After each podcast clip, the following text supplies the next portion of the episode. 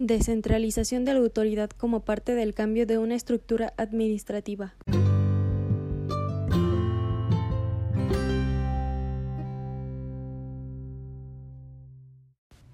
El éxito de una empresa es simplemente el reflejo de la actitud, grado de motivación y compromiso de las personas que la forman. Por Camilo Cruz.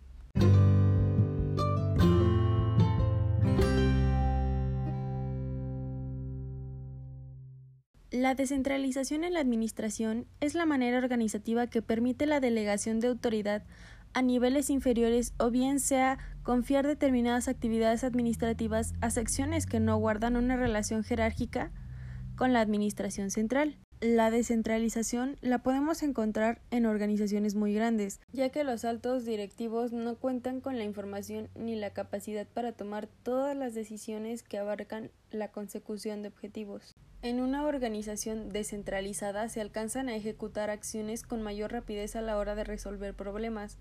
Mayor número de personas asisten con información para la toma de decisiones y los empleados se sienten más motivados e incluidos en las decisiones que afectan su vida laboral. La característica fundamental de la descentralización es el hecho de que la gerencia y los empleados que integran la organización gozan de una cierta autonomía y no están sujetos a los poderes de mando jerárquicos.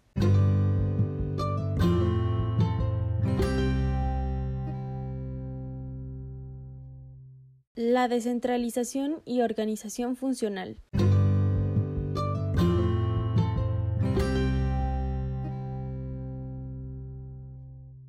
Al día de hoy, la Administración se enfoca en que las organizaciones sean más flexibles y responsables, por ello aumentan la tendencia hacia la descentralización en la toma de decisiones. Dicho tipo de organización se conforma por una organización funcional en la que cada operario reporta a su jefe superior y a otros, es decir, cada uno en su área específica. Se caracteriza por ejercer una autoridad funcional o dividida basada en la especialización y el conocimiento de los cuales se expanden a toda la organización, con comunicación directa entre las diferentes áreas. Las decisiones son descentralizadas, es decir, promovidas por la especialidad y no por la jerarquía. De esta manera, se hace énfasis en la especialización y cada órgano o cada cargo contribuyente con su conocimiento a la atención de las metas de la organización. Con esto podemos concluir que la descentralización permite en la organización que los niveles inferiores examinen en detalle las decisiones, y esto a su vez aumenta notablemente la eficiencia.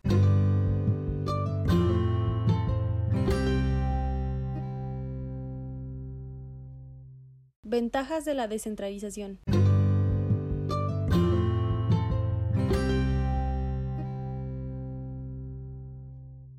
Número 1. Algunas decisiones se realizan con mayor rapidez por quienes ejecutan las acciones. Número 2. Existe mayor información sobre la situación por parte de quienes toman las decisiones. Número 3. Se mantiene una alta motivación y altas expectativas de desarrollo entre los administradores de los niveles medios gracias a la mayor participación en el proceso de la toma de decisiones. Número 4. Los jefes se ven aliviados de determinados trabajos y se abren a la posibilidad de abarcar otros de mayor importancia. Número 5. Se amplía la posibilidad de optimizar el control. Número 6. Los jefes están en mayor contacto con el puesto que deben tomarse las decisiones.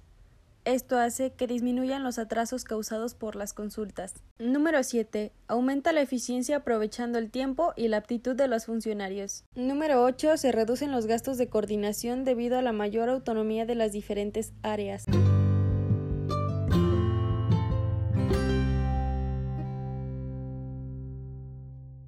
Desventajas de la descentralización.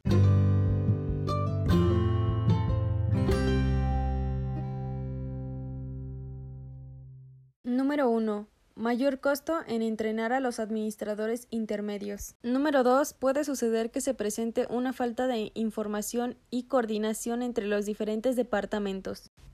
Número 3. No existe uniformidad. Las políticas y procedimientos varían mucho en los diferentes departamentos.